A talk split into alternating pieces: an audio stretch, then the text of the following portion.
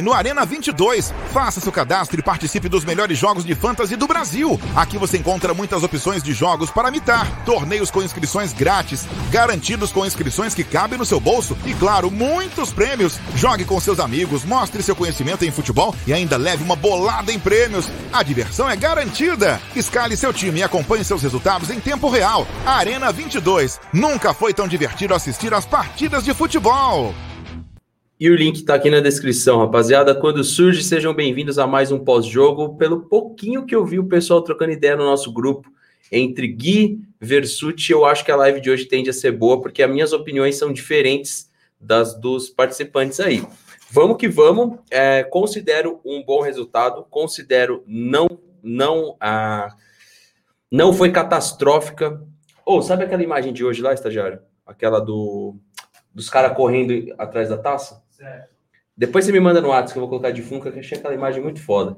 É, rapaziada, o Gui já chegou aí. Talvez tenhamos aí Versuti já. E, e se tivermos bom, deixa eu só melhorar aqui a imagem para aparecer o Hulk, que hoje não joga no Palmeiras, mas que tem aí o Palmeiras ou os palmeirenses um carinho pelo Hulk que não veio jogar aqui. Bom, é, gente, eu vi lá o Gui, o Gui já está aí na escuta, daqui a pouco eu coloco ele em tela. Eu vi a sua opinião via do Versuti e acho que vamos ter uma live boa, porque visão de jogo ou análise de jogo ela é unilateral, né? Ela não é, é ela não é, desculpa, eu usei o termo errado, não unilateral, ela é individual. Ela talvez não tenha um, um certo e um errado, né? Então estou colocando o Gui em tela, também de Araújo, e provavelmente a gente vai ter uma mesa mais cheia hoje para esse bom pós-jogo, de um jogo diferente do primeiro do que foi no segundo, com várias anotações que eu fiz, que eu quero estar tá trazendo para vocês. Dentre elas, a entrada do Patrick de Paula, que eu acho que a gente precisa falar a respeito disso, né? Que jogou bem, atuou bem. É, no, cara, na verdade, assim, quem assiste os conteúdos, né? Desde o empate que eu vou mostrar, que eu falei, do 1 a 1 é, do empate ao intervalo, de um jogo negociável, Acho que todas as questões ali que a gente abordou, tanto no vídeo com o Barolo, quanto nos vídeos da semana, quanto no pré-jogo, elas aconteceram em campo. A passividade na marcação em alguns momentos também, eu não gosto do Palmeiras jogando assim, mas eu gostei do segundo tempo do Palmeiras. O Palmeiras, ele toma o gol, Gui. Não sei se você pensa igual, por isso que eu vi vocês conversando, talvez não. Mas o Palmeiras tomou o gol no melhor momento dele do jogo. Aí o Everton evitou uma, evitou duas, até do Luan, que eu falei, a gente teve uma votação de jogador por jogador, é bom jogador, tá no rival, mas é bom jogador, né? Foi bem já no Campeonato Paulista, foi bem novamente. É um cara que é um pilar importante nesse time do São Paulo quebrado, né? Que se quebra todo, que se machuca inteiro. O Luan é um cara consistente, foi ele que fez o gol ali e já tinha aparecido livre na sobra no primeiro tempo. É bom dizer isso, né? Finalizou mal, mas já tinha aparecido livre. O Johnny falou, tirou o Daverson, ó é, observação: se marcar por zona Daniel Alves. Então, o, o, Johnny, eu quero falar um negócio aqui. Eu não sei se você concorda e a galera concorda. Uma das anotações que eu fiz é o seguinte: Miranda e Daniel Alves. O quanto os jogadores do Palmeiras eles respeitaram demais esses jogadores com a bola no pé e não deveriam ter feito isso. Tem que ir em cima, tem que tentar tomar. O Miranda errou três lances, aquela fumaça que o Wesley fez me fez pensar que às vezes para ele é bom banco de reservas ou às vezes para ele é bom entrar durante a partida.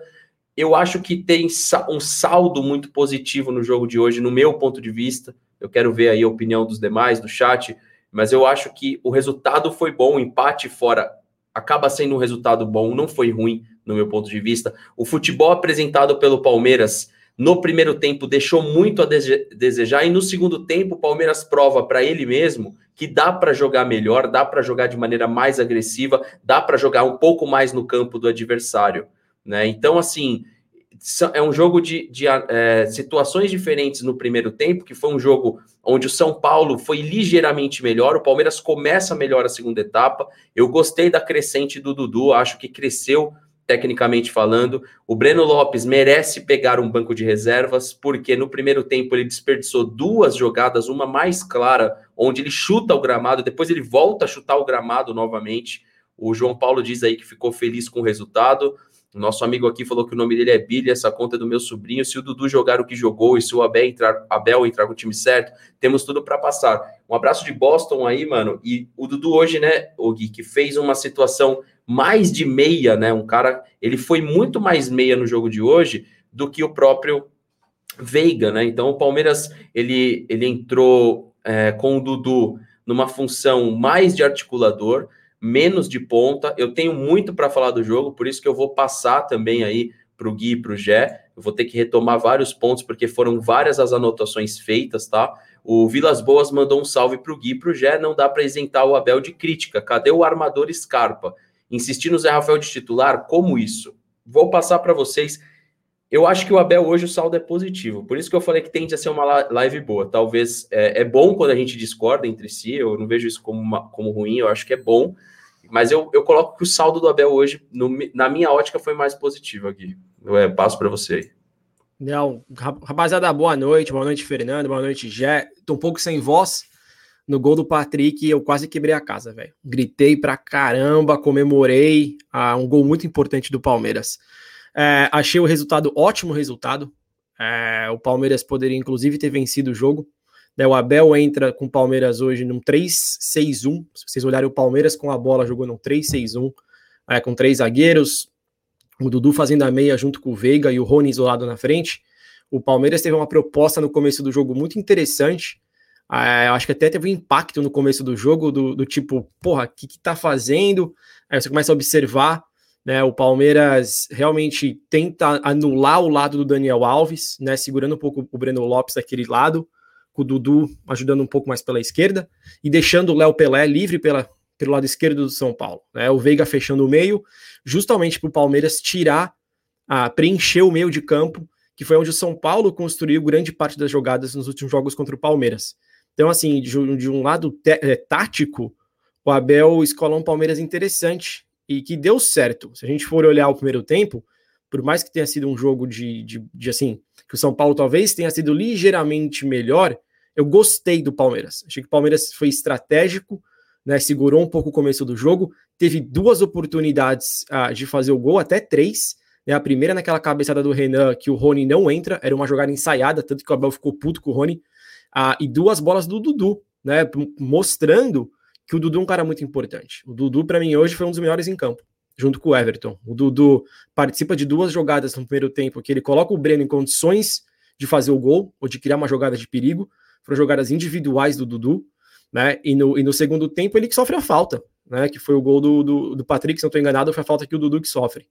É, Dudu fez uma, muito, uma, uma partida muito boa, é um cara importante.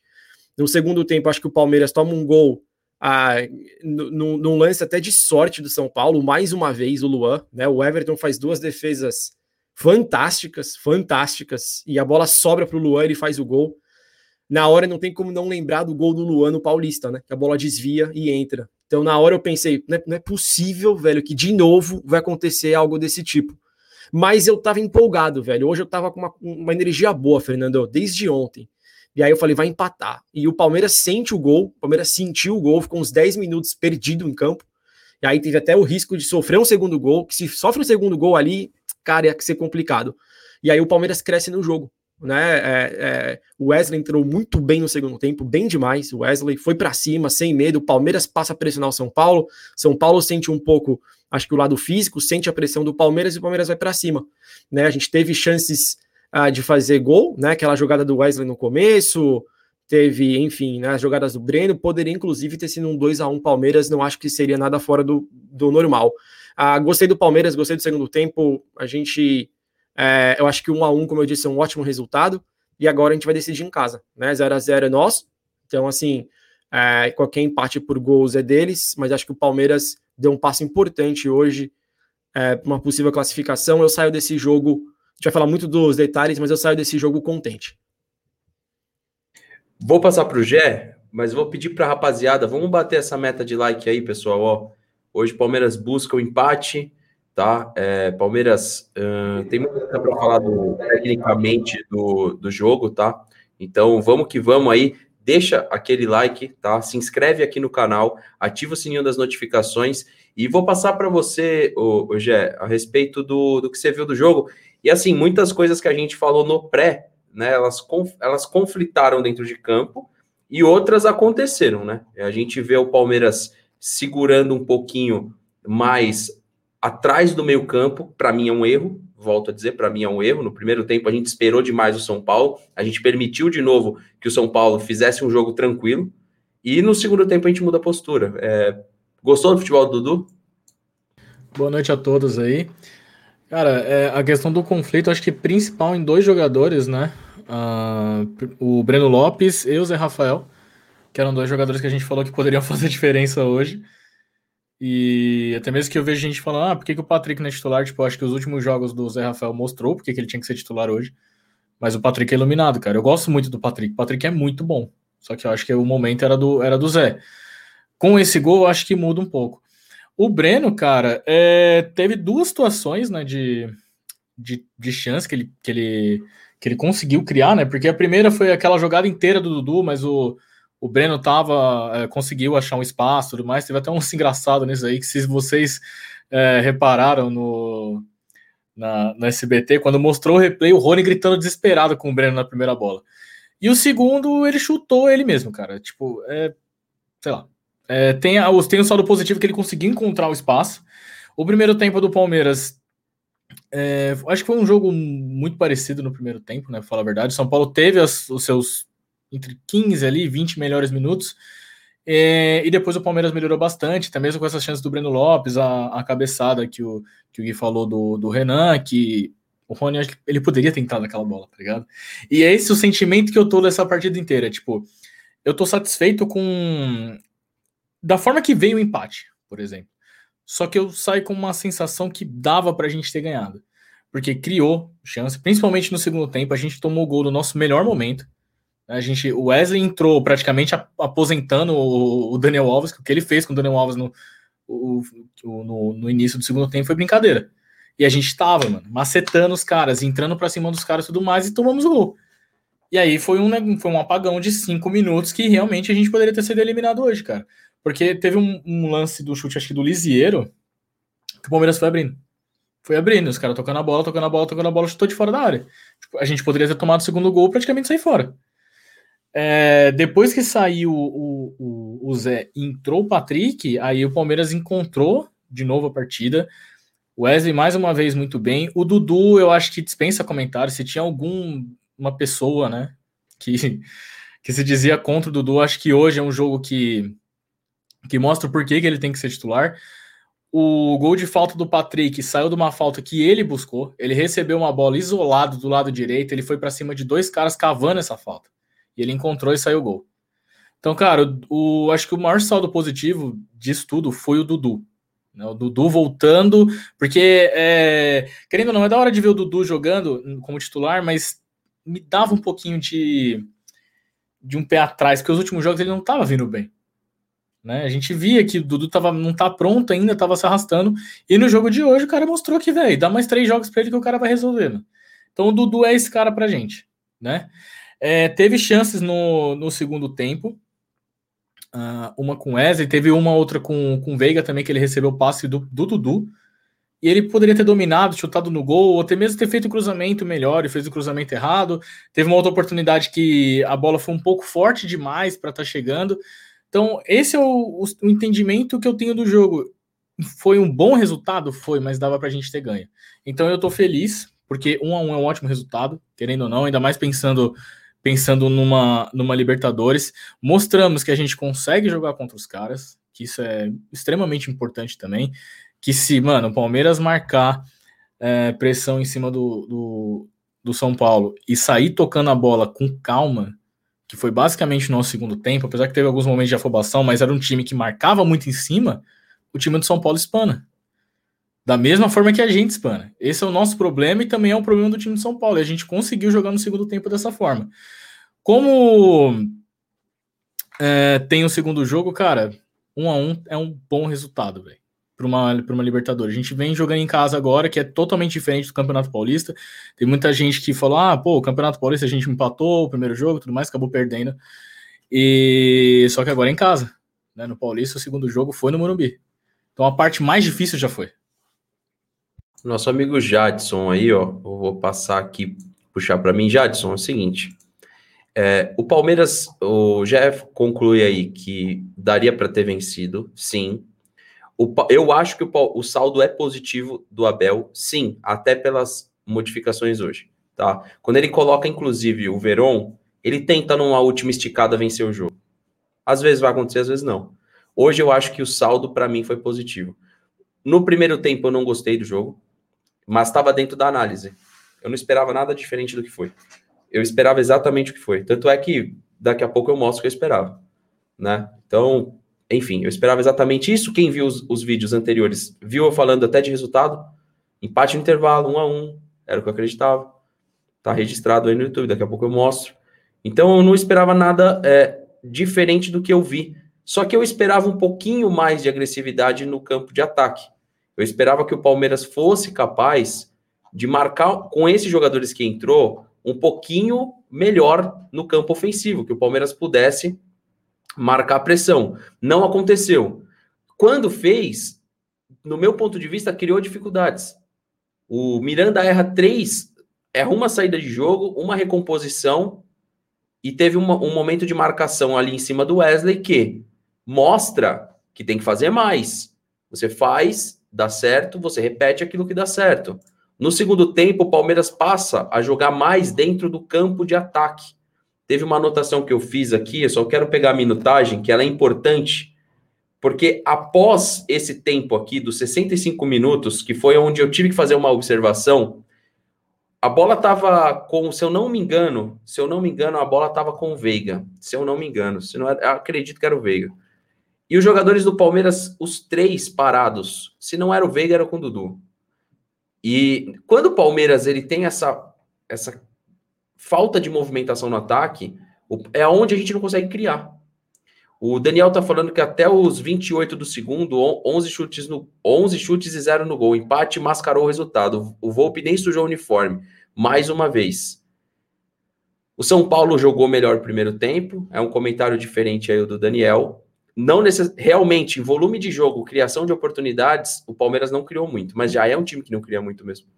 Se a gente pegar os números do que foi Palmeiras e River Plate, foi 70% de posse de bola para o River Plate no jogo que foi 3 a 0 esse é o time que a gente está acostumado a ver. Esse foi o time que levou o Palmeiras a ser campeão da Libertadores. No segundo tempo, o Palmeiras passa a jogar um pouco mais dentro do campo do São Paulo. Ligeiramente melhor no segundo tempo, Palmeiras. E o São Paulo também ligeiramente melhor no primeiro tempo. Por isso, o resultado de, de 1 a 1 Agora, em algum momento, passou a impressão que o São Paulo sentiu o gol, que é ali quando o Jé fala e eu concordo em algum momento me passou a impressão que se o Palmeiras tivesse né, tido um pouco mais de paciência, ou melhor, se aquela jogada do Breno Lopes ele não faz aquela cagada que ele fez, tentar finalizar e chutar o gramado, talvez aqui nós estaríamos comemorando uma vitória tranquila, Versuti. É, sim. Bom, cara, eu acho o seguinte: primeiro, tem que comemorar bastante, soltar rojão, é, fazer todas as suas maneiras de agradecimento aí ao que você acredita por esse resultado, que é um resultado muito bom para Libertadores, um jogo primeiro de quartas de final fora de casa e você empatar com gols é muito bom. Né? Agora em casa, se a gente ficar no 0 a 0 a gente está classificado. Agora, isso não apaga a atuação, para mim, ridícula do Palmeiras, mais uma vez. Uma coisa é o resultado e eu sou resultadista. Então eu já poderia terminar aqui. Beleza, um a um, ótimo. Semana que vem a gente conversa de novo. Espero que a gente classifique. Só que, né, para complementar, o Palmeiras não pode, não vai durar muito tempo essa maneira totalmente sem sentido aleatória de jogar, cara. Sabe, o Palmeiras não tinha saída de bola. Ah, o primeiro tempo foi ruim, depois melhorou no segundo tempo. Sabe por que, que melhorou? Não é porque o Palmeiras melhorou, que o Abel mudou, é porque o São Paulo cansou. É por isso. São Paulo, toda partida é assim. Veja lá contra o Flamengo, meteram 2 a 0 nos caras, cansaram, tomaram 5. E o Palmeiras não, não conseguiu chutar. Até o, acho que o 20 do segundo tempo, o Palmeiras não tinha chutado uma vez no gol. O Dudu, ele é um jogador muito bom, só que botaram ele de novo na posição errada, colocaram ele para fazer meia. Ele tam, por ele ter talento, ter habilidade, ele também consegue, mas não é a dele. Olha o mapa de calor, você vai ver que ele foi meia o jogo inteiro. Ele não pisou na área. Sabe quantas finalizações ele deu na direção, não no gol, tipo, alguma finalização? Zero. Na direção do gol? Zero. Um atacante. Luiz Adriano, sabe quantos toques na bola ele deu em 30 minutos de jogo dele? Seis toques na bola. Seis toques na bola. Esse é o centroavante depois do Evair que tem que apreciar e tal. Então, bicho, aí também não dá para falar que o Abel, ah, é porque não tem reforço, que tem o reforço lá. Se ele bota Renan e Gomes na zaga e bota o Piquerez para jogar, ah, mas é estreia de. Cara, se o Piquerez tivesse jogado, o jogo ia ser tão pior do que foi hoje? Alguém acredita nisso? Quer dizer, porque eu não vou colocar o Piquerez, porque, ah, tudo bem que ele estava no Penharol, jogou muito bem a Sul-Americana, é um destaque. É, logo, logo vai ser o reserva do Vinha na seleção uruguaia, que é o que a galera fala. Ele é da seleção sub, sei lá o que lá. Não, não vou pôr ele porque vai, vai diminuir a qualidade do meu jogo. Aí faz um jogo desse aí. Sabe? Isso, cara, na boa, não, não, não tem como fechar os olhos para isso. Palmeiras estava dando de novo chutão. Teve um lance que eu até comentei lá no, no grupo. Os caras com a bola, o Palmeiras com a bola, recuaram no Everton. O, o Veiga, você que foi, foi meia, né, Fernando? Jogou de meia aí. O goleiro tá com a bola, onde é que o meia tem que estar? Tá? Posso falar do Veiga? Ah. Para mim, na fase construtiva, é o, foi o pior hoje. Sim. Ele é um jogador que se limita em tocar a bola de lado. Ele se limita. Esse é o grande problema da fase criativa do Palmeiras. Se chama Veiga. Ele é atacante. Use ele pois como é. atacante. E aí, não tem um outro meia para botar no lugar dele? O Dudu, que jogou de meia hoje. Tem o Scarpa, caramba. Talvez. O, talvez. Scarpa, o Scarpa ficou no banco. É o a maior assistente, finaliza de fora da área, bate falta e ele bota o Veiga. O Veiga não sabe jogar de meia. Quando você bota ele para jogar de meia, ele joga de segundo volante. Aí fica uma bagunça. Tem o, Patri, o, o Danilo e o Zé Rafael, começa a bater cabeça, ele também ali, não abre espaço. Sabe onde que o Veiga estava quando o Everton pegou a bola? Ele veio aqui na lateral direita, na defesa. A câmera mostrou o Abel, Marcos Rocha, ele veio andando aqui, velho. Eu pensei que ele ia sair até. Falei, ele vai falar com o Abel? O goleiro lá procurando opção. Quer dizer, bagunçado. O que, que é isso aí? É o jogador que toma essa decisão? O Abel estava ali não falou para ele, ô meu, o que, que você está fazendo aqui? Isso é decisão do treinador. Então precisa mudar. Ele não pode continuar desse jeito. Vai chegar uma hora que a gente vai pegar um time, o time do São Paulo, com todo respeito também, né? É um time fraco, cara. Mas o que, que... Oh, o Benítez no banco. A nossa sorte também é que o, o como é que chama lá o, o técnico de São Paulo? Esqueci o nome dele. Crespo. Crespo, isso. O Crespo, ele escalou errado também o time dele. Né? Bom, o Daniel Alves, que a galera tá falando, não, o Daniel Alves jogou a Olimpíada toda, voltou e jogou, e o Gabriel Menino jogou 10 minutos e não pôde, nem no banco tava. Também acho que o Gabriel Menino podia estar, tá, mas o Daniel Alves já tem quase 40 anos. Loucura dele de botar o cara de ala, titular. Jogou o jogo inteiro. Sabe? Eu discordo do Ronald, cara. Eu discordo Sorte. do Ronald. Eu falei Só, que ela ia ser cada um tem, cada um tem uma visão. A minha é. visão é a mesma de sempre. Eu continuo eu falando igual. Continuo falando do mesmo jeito que eu sempre falei. Beleza, resultado muito bom, tem tudo para a gente passar. Porque eu, em casa, espero que até lá o Piquerez possa, né? Não sei o que, que eles. Tem que levar ele no, no, no lugar, fazer um despacho, para ele perceber que ele está no Brasil, para ele poder ser digno de vestir a camisa do Palmeiras. Ah, espero que até lá, que agora, sábado, contra o Atlético Mineiro, né? jogue para poder ganhar ritmo e depois mostra que tem bola e jogue. E aí o Scarpa entra, né? O Breno não entra. Eu pedi a escalação dele, não dá, cara, eu realmente. A Libertadores, Felipe, eu te conto. A gente, a gente tira conclusões, Felipe. Eu não, eu, não, eu não gosto disso, de ficar falando. Teve um cara que me ligou. Eu contei pro Versuti quem me ligou no, no meio do jogo. Uhum. O Versuti sabe quem foi. Antes de chamar o Abel de Pardal, tem jogadores que talvez não tenha condição de jogo. Eu vou deixar, deixa. E que tá com problema sério físico. Talvez para estourar. Então, antes de falar do Abel, pensa isso, tá? Isso não vem a público. E eu também não vou citar nomes porque eu não quero jogar contra o Palmeiras. Esse primeiro, Primeira questão, primeira questão. Segunda questão é o seguinte: o Dudu sem ritmo foi titular. O Dudu precisa ser titular desse time, porque se o Palmeiras não performar, vão cobrar o Abel de colocar ele na reserva. Ele precisa ser titular. Talvez, né? Ele poderia ter entrado com uma configuração diferente, tipo ao Breno Wesley, ao Breno Veron, ou Luiz Adriano de cara. Eu sou do, da opinião que tem que sempre jogar com, com, com os melhores, né? É, só que é o seguinte, eu não consigo entender, por exemplo, vou em cima do argumento do Versuti para a gente gerar um debate, e aí eu vou ficar quietinho aí para o Jé falar, para o Gui falar também. É que assim, o Dudu não pisou na área, né, Versuti? O Rigoni não pisou também. Quem? O Rigoni jogou fora. O Rigoni faz a, cumpre a mesma função do Dudu. É, então, mas por isso que eu disse que o esquema do Crespo entrou com falhas, errado também. Os dois, talvez. Mesmo jeito que nós temos o, o, cara que é o maior assistente ficou no banco, o maior assistente deles ficou no banco também, que é o Reinaldo. Então ele errou e aí a gente conseguiu fazer o um gol lá. Entendeu? Então, tipo, eu, beleza, é lógico que eu tô comemorando, pô, uma, uma, um, como eu falei. Mas tem problemas sérios na maneira de jogar do Palmeiras. Palmeiras tem hora que, mano, a, a impressão, que nem você falou, você tem informação que tem jogador, mas assim, eu não tenho, então eu tenho que falar em cima do que eu tô vendo. Não, mas então. O Scarpa é... tá no banco, estourado ele não tá. Não, tudo bem, mas a questão do Reinaldo também tem uma explicação para discutir legal. Será que foi erro do Crespo? Se ele coloca o Reinaldo, o Reinaldo desce em todas as jogadas do São Paulo. A gente vai com três atacantes, a gente vai jogar nas costas do Reinaldo. A gente vai ter facilidade de jogar no corredor.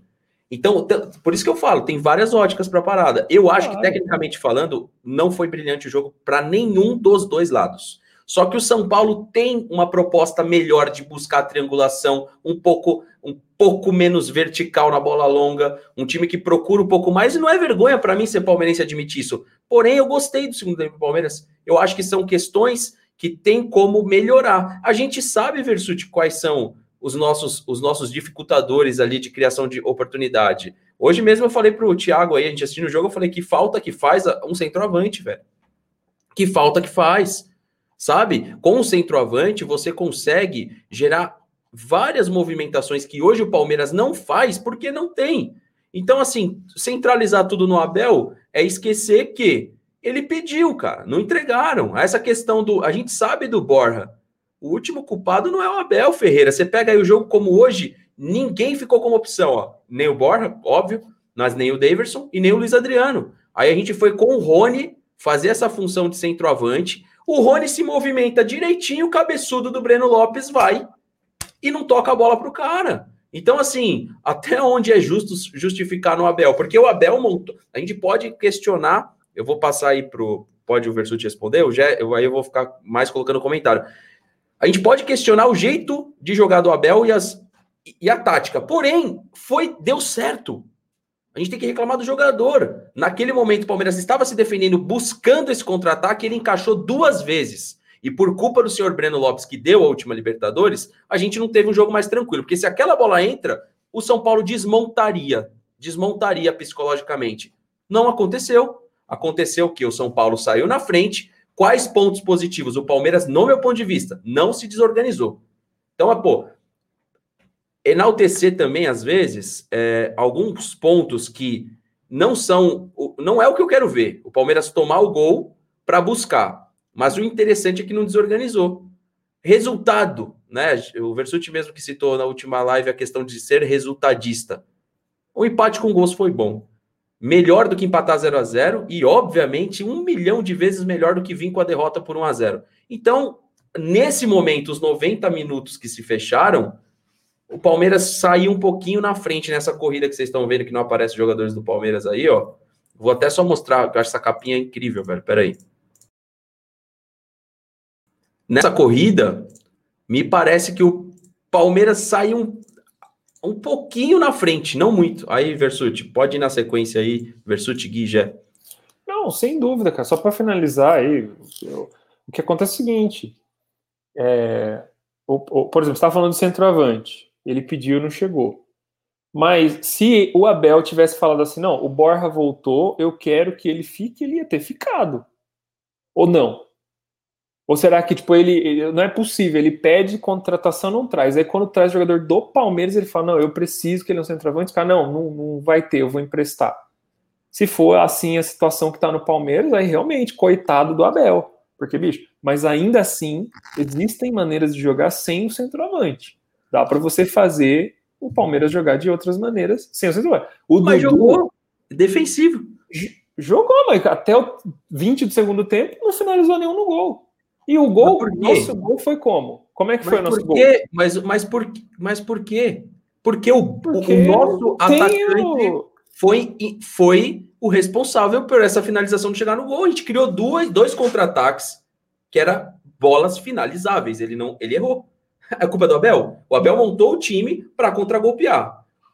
O conjunto funcionou. O Dudu arranca, solta a bola para ele. Ele chuta o gramado duas vezes e a culpa Sim. é do Abel. Não, não estou dizendo que nesse lance a culpa é dele. Agora, existem maneiras de você armar o time para ter mais oportunidades com outra velocidade. Por exemplo, 100%. por exemplo, sem você ter que dar um chutão no Rony do goleiro. Se você tem um cara que é o meia, você tem a proposta do contra-ataque, o mínimo que você tem que fazer é, por exemplo, não, tá bom, minha proposta vai ser essa, não vai ser retranca, vai ser transição rápida. Então o Zé Rafael não pode estar no seu time. Você tem que entrar com Danilo e Patrick e não estava no banco ali? Ele não entrou porque ele não quis. Você acha que ele não nisso, conhece? Nisso você sabe que eu também concordo. Então, é isso que eu tô falando. Não tô falando de lances pontuais. Lances pontuais, cara, eu vou fazer o quê? O jogador errou, errou. Agora, como que as jogadas são construídas? O Veiga tá ali do lado, sendo que era para ele estar tá dando condição, puxando marcação, abrindo espaço. Não tá fazendo. Quem é que colocou ele ao invés do Scarpa? Foi o treinador. Então ele tem a, responsabilidade. Logo na escalação, a gente já vê isso. É só isso que eu tô falando. Eu acho que o Abel tem mais capacidade de consertar o time. É isso que eu tô falando. Não, não por isso que eu não tô nem. Jamais vou falar, ah, não, fora. Tá. Não é isso, não, cara. Eu só acho que com o time que ele tem, daria para fazer algo melhor. A gente não ficar dependendo de, pô, o chute do Patrick de Paula espetacular. O Volpe também, né? Deu uma ajudazinha, mas dane-se, é gol que vale. Eu não sei até quando isso aí vai ser suficiente. É, é esse que é o ponto, no mata-mata, só isso. Uma coisa que teve da mudança de jogo também do Palmeiras no segundo tempo foi a própria saída do Rony. Porque tava me dando raiva de ver o, o Palmeiras com o Rony jogar é, por conta do que o Versuti falou, tipo, fica muita ligação o tempo inteiro. A gente sabe que o Rony é um jogador de velocidade e tudo mais. Eu não sei até onde vai uh, o cara, o jogador preferir receber bola dessa forma. Só que a partir do momento que o Rony saiu e entrou o Luiz Adriano, por mais que o Luiz Adriano não encostou na bola, não fez nada, mas o time jogou de uma outra forma porque, porque não tinha essa válvula do Rony o tempo todo. Isso fez o time melhorar, mesmo o Luiz Adriano não sendo participativo do jogo. Ó, oh, antes do Gui. Ô, Gui, só para eu mostrar para o pessoal, e aí o tempo é seu, vou compartilhar a tela aqui, como é subjetivo. Esse jogo a gente ganhou de 3 a 0 do River. Esse jogo aqui foi 3 a 0 Palmeiras. Vamos lembrar como foi três gols do Palmeiras nesse 7 no gol? Porque o amigo anterior ele falou assim, ó, o Daniel, Fernando, eu te respeito, mas eu não estou acreditando que você está dizendo que gostou do segundo tempo do Palmeiras com dois chutes no gol. Meu amigo, olha só, a gente ganhou do River Plate, vê se eu tô errado. O primeiro, o primeiro chute desviou e matou o Armani. Gol de cabeça do Vinha e jogada por méritos totais do Luiz Adriano. Só aí são três chutes nesse set. Palmeiras teve 70, 70, 29% da posse de bola contra 71 do River. 558 passes do River contra 230 do Palmeiras. A diferença daquele jogo para o de hoje é que o senhor Breno Lopes não fez aquela merda daquele gol. O Abel conseguiu sim montar o time muito melhor do que o Crespo hoje. Mas é a minha opinião. Os demais da mesa têm que discordar. Só que eu tenho que sustentar a minha de maneira firme. Para mim, a cagada foi do senhor Breno Lopes. Se sai aquele gol, a gente estaria comemorando 3 a 0 agora. Cara, Pode seu. Chute no gol é igual você falar que o lateral acertou 100% dos passes e passou todas pro goleiro.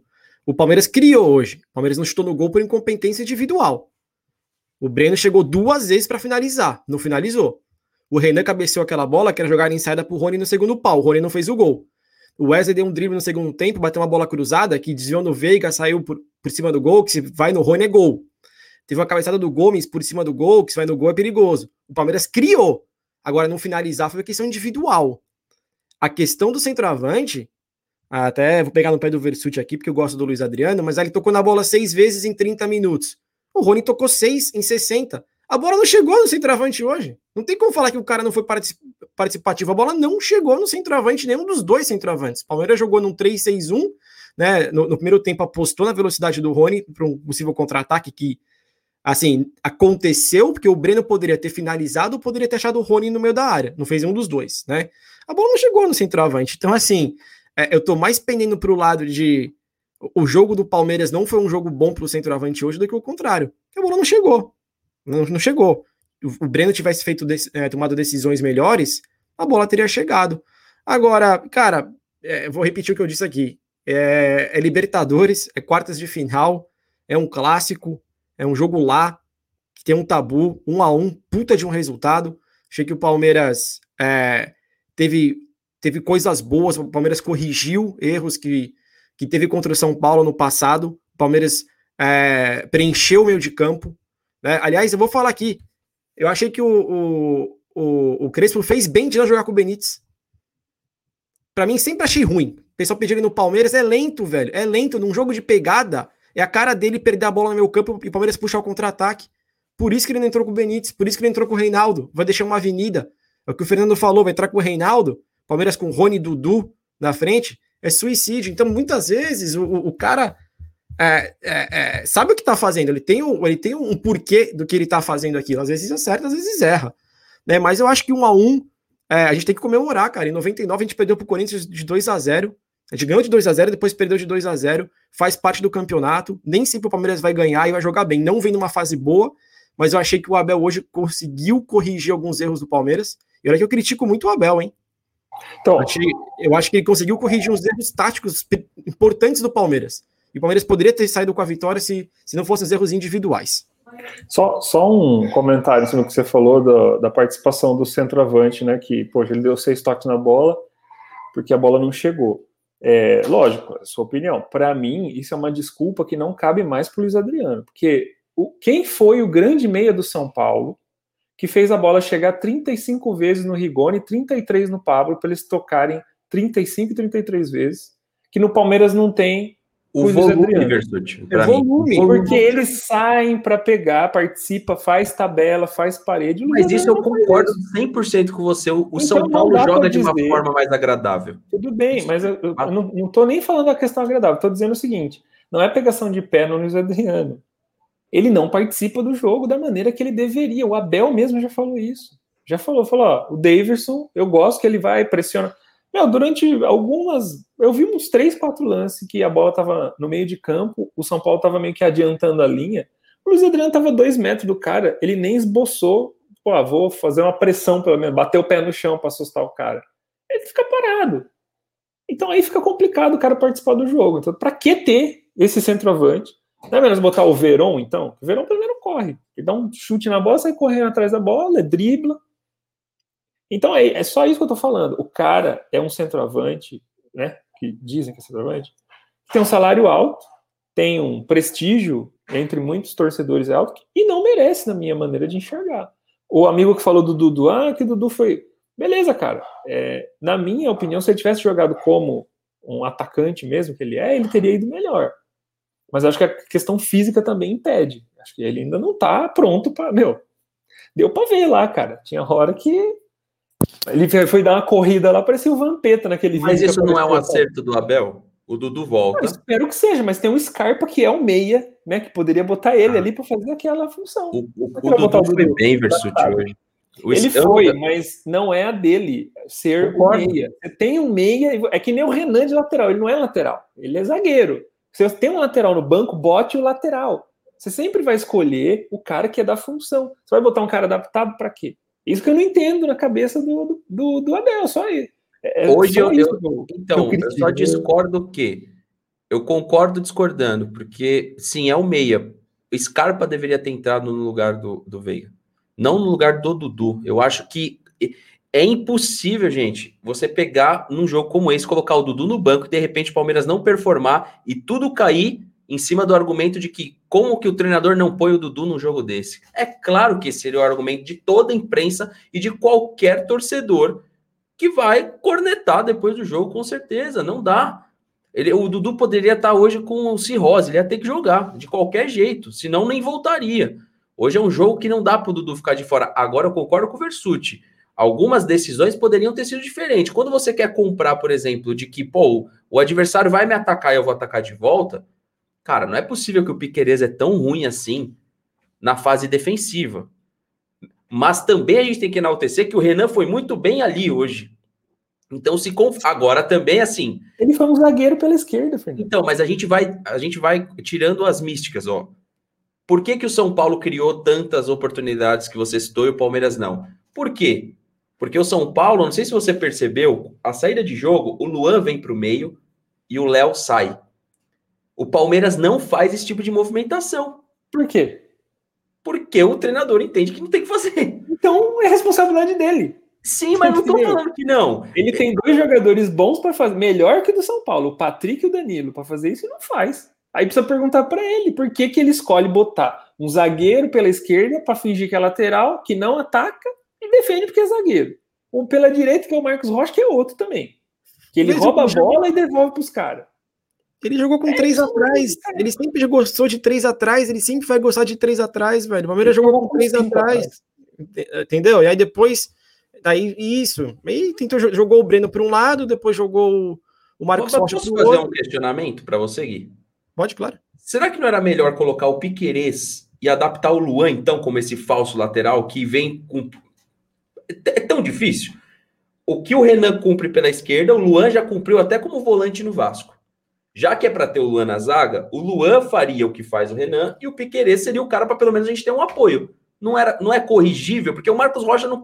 Ainda que hoje até ele, em um momento outro, subiu, mas falar que participou ativamente do jogo é difícil também. Não, péssimo, né? Vamos falar a verdade: o Marcos Rocha chegou duas ou três bolas no primeiro tempo, ele errou todas. Ele teve oportunidade de cruzamento, ele errou todas. Assim, é, o, o, a gente sempre falou aqui, se Palmeiras fosse jogar com três atrás e com dois alas, que jogassem com alas de verdade, que na época era o Vinha e o Gabriel Menino, né? Com caras que têm o mínimo de condições de atacar, que hoje seria o Piquerez e o Gabriel Menino, ou o Jorge e o Gabriel Menino.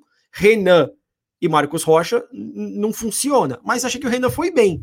A dificuldade que eu vejo no Renan, na marcação ele vai muito bem, na bola aérea ele vai bem, mas o Renan quando aperta, ele dá o famoso balãozinho, e isso quebra o Palmeiras, velho. Isso quebra o Palmeiras muitas vezes. O Renan se desfaz da bola e tenta o passe pelo alto, que é uma coisa que o São Paulo não faz com tanta frequência. Eu acho que assim, o São Paulo teve mais volume de jogo. Né? O São Paulo trabalha a bola mais curta do que o Palmeiras. O Palmeiras muitas vezes estava distan tava, tava, meu, distanciado no campo, continua essa distância dos jogadores. Né? Mas é.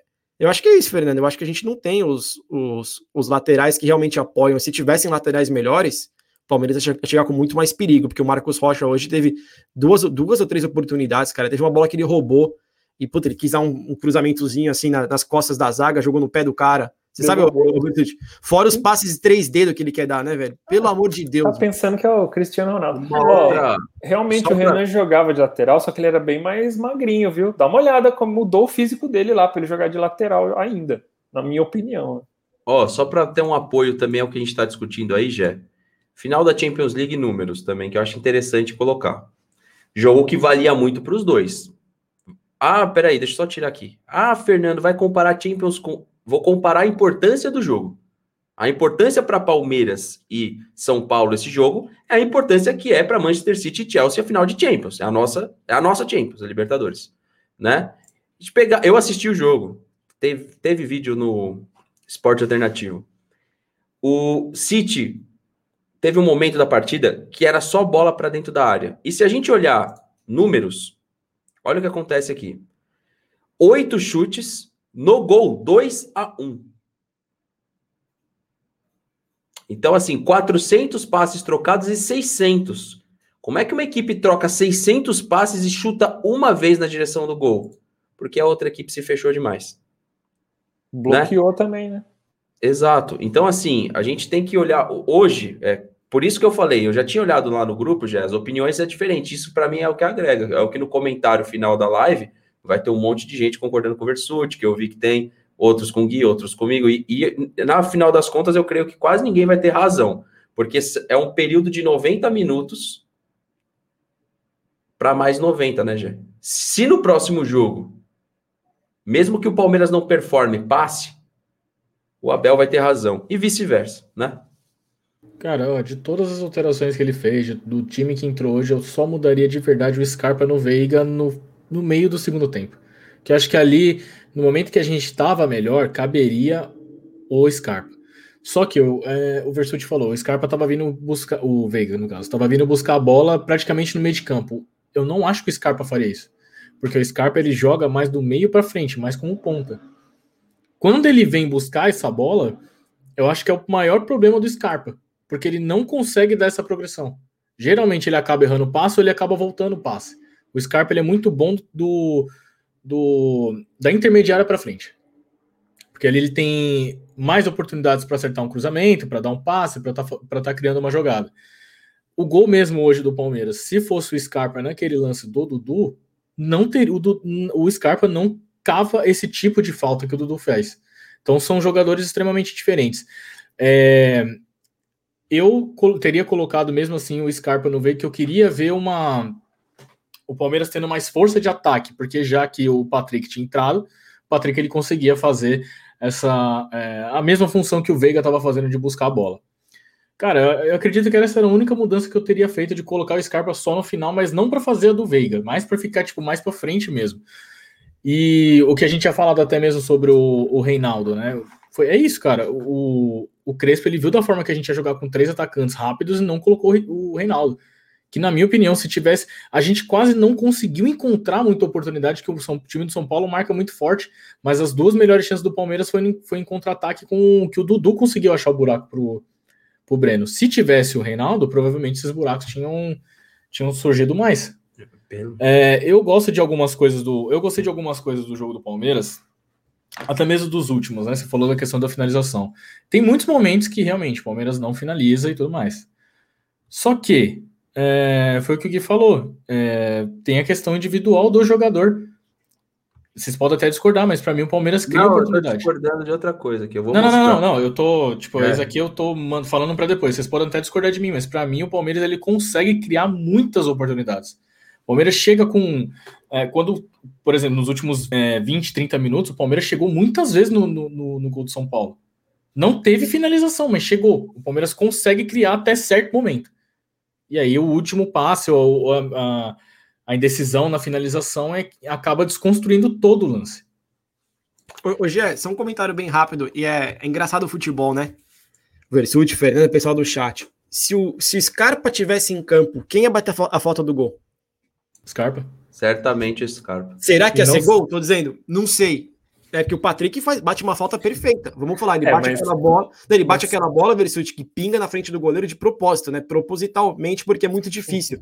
O goleiro fica naquela indecisão. É. Coisas do futebol, tô dizendo, coisas do futebol, né? Se tivesse Scarpa em campo, que ia bater a falta, a, a, falta era o Scarpa. Poderia ser um golaço, poderia ir no Allianz a bola, né? Não sabemos. Não, mas, eu, cara, com um elemento desse, você não sabe, por exemplo, se o Scarpa ia deixar o Luiz Adriano na cara do gol, ou se ele ia fazer um gol. Não dá pra Exatamente. Dizer, mas, sim. mas é, eu acho que o Scarpa tinha que ter entrado. Aqui, meu, mais uma prova de que a gente fala aqui também não é groselha, que o Patrick é um baita jogador, precisa ter a cabeça no lugar, mas ó, hoje ele fez esse gol, salvou nós aí, cara. Se for 0 a 0 em casa, você pode entregar o bicho para ele que ele que classificou o Palmeiras. Pode falar o que foi, que cria, que o Luiz Adriano é mágico. Então, quem fez o gol foi ele. Quem bateu a falta, né, chamou a falta, quem tentou alguma coisa foi ele. Então, cara, o Wesley também entrou bem.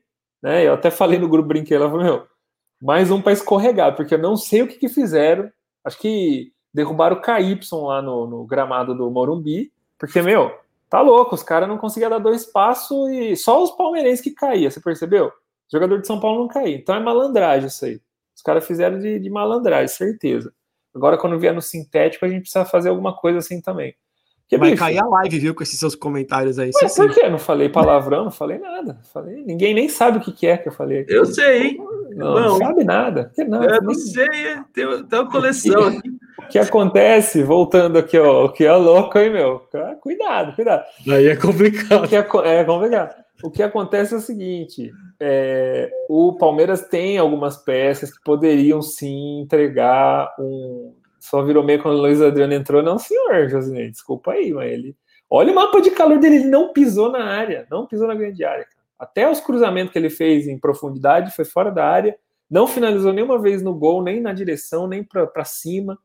Ele jogou de meia, cara. Não tô falando que, que tem um problema. Eu estou dizendo, se você tem um meia de fato no banco, você bota o Dudu voltando agora adaptado como meia, para que isso? A mesma coisa, o Renan de lateral, para que se tem o lateral no banco?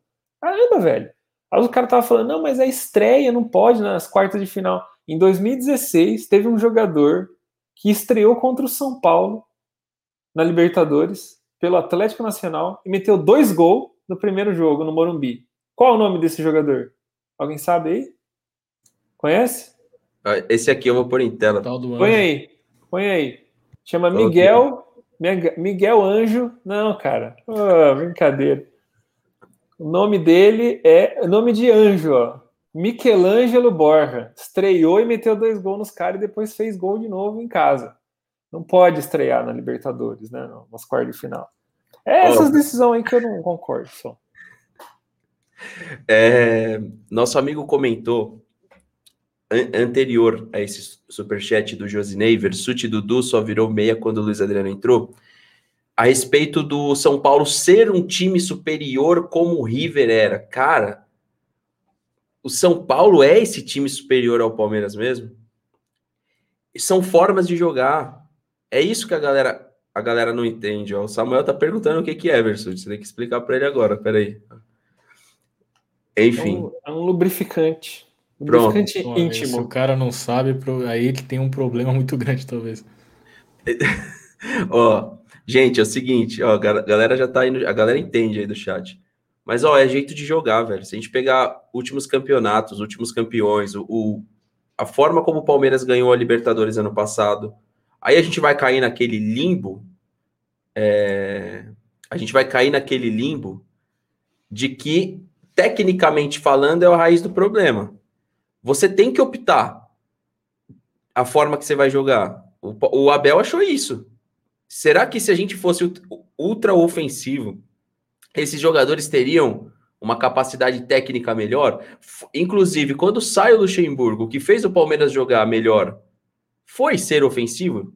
Não, foi ser reativo, só que aproveitando bem contra-ataque. Nas últimas lives, o Versuti até falou bem. O que está matando o Palmeiras atualmente é não saber aproveitar contra-ataque. A jogada do Breno Lopes reflete exatamente o que você falou na última live. Você, o jeito de jogar a gente vai sempre discutir. Tem um jogo aí contra o Atlético Mineiro, não sei o quanto essas equipes vão poupar. Certamente é mais um time que propõe um pouco mais que o Palmeiras.